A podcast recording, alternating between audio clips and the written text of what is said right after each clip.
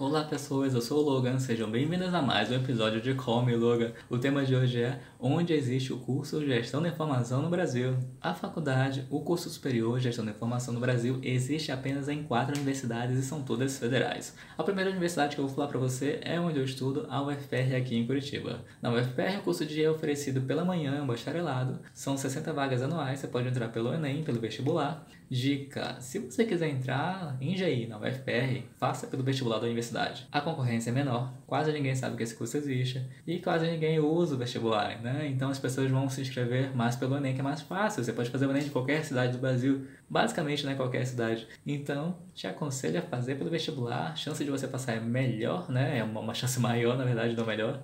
E a nota vai ser menor. A nota do Enem para GI é bem concorrida. Então, fica a dica.